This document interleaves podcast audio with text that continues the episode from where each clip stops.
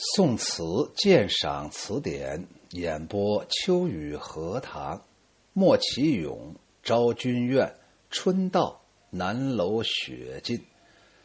昭君怨，春到南楼雪尽。莫其勇，春到南楼雪尽。惊动灯期花信，小雨一番寒，倚栏杆。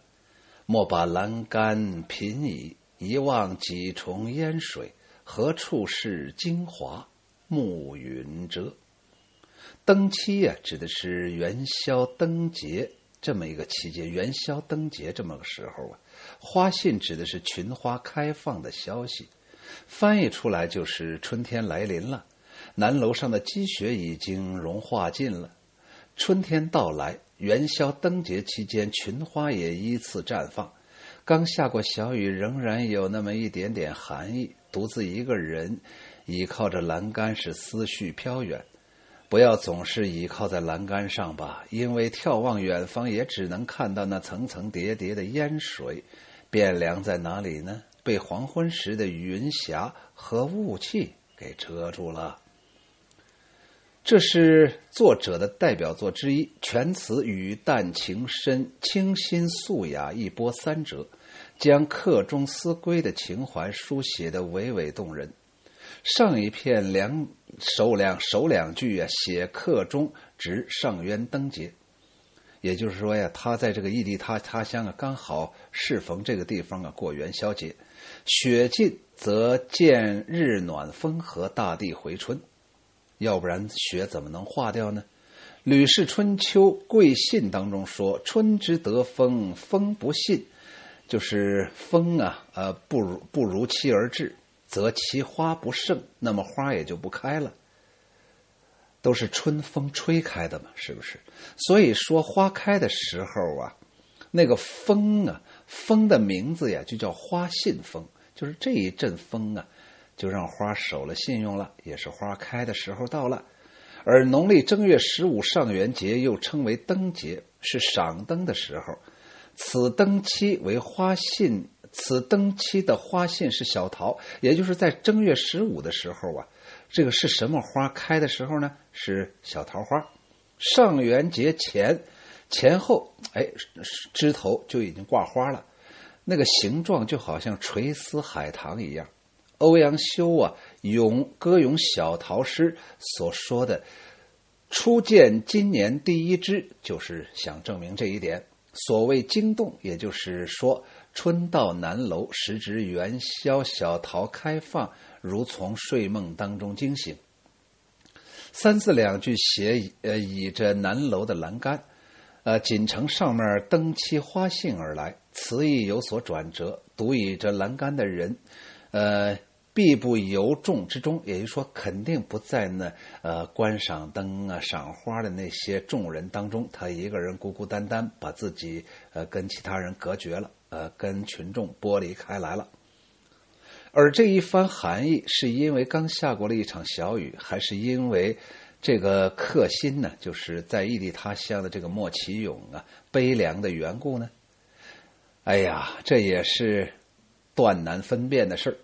过篇呢，莫把栏杆颦矣，翻进一层写归思的那种急切的心情。所以呀，强言莫依，就是勉强的跟自己说不要靠，不要靠，是因为以栏杆也只能一望几重烟水，重重叠叠的烟水已经遮断了故国的望眼，看不见了。接下来何处是精华？全是望寻的样子，东撒么撒么，西撒么撒么。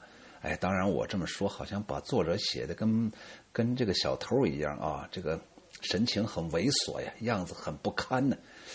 他肯定是非常凝重啊，眼睛里面挂着泪水呀，说明他欲罢不能，不让我看不行，我就要看。虽然我知道看不见，京华指的就是京都，指的就是汴京。最后呢，他再一次做了否决，他说：“暮云遮。”还是被暮云遮住，啥都看不见。这句啊，好像是暗用了李太白“总为浮云遮，能蔽日；长安不见使人愁”的诗意，既写景，兼以呃寄托一种感慨。呃，实际上是一种是有一种比较的意思。这首词啊，清雅情深，呃，应当是词人的代表作吧。我估计啊，下来秋雨荷塘啰嗦一下，所谓词人的代表作，那就看他的心境如何了。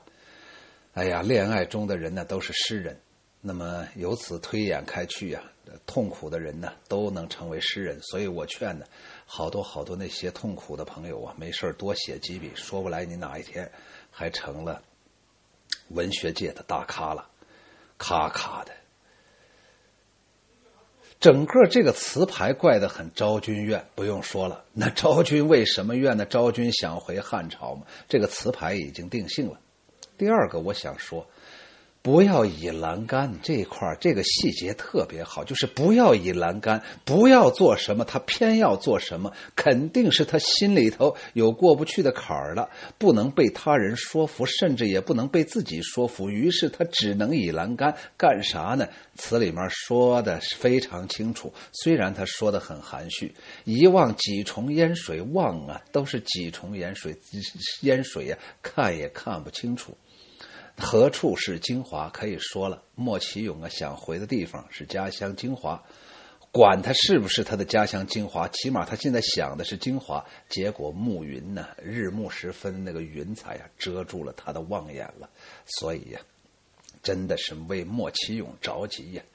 哎呀，当时也没有人给他递一个望远镜，或者是那种夜光的望远镜，然后呢，或者让他这个登到高处。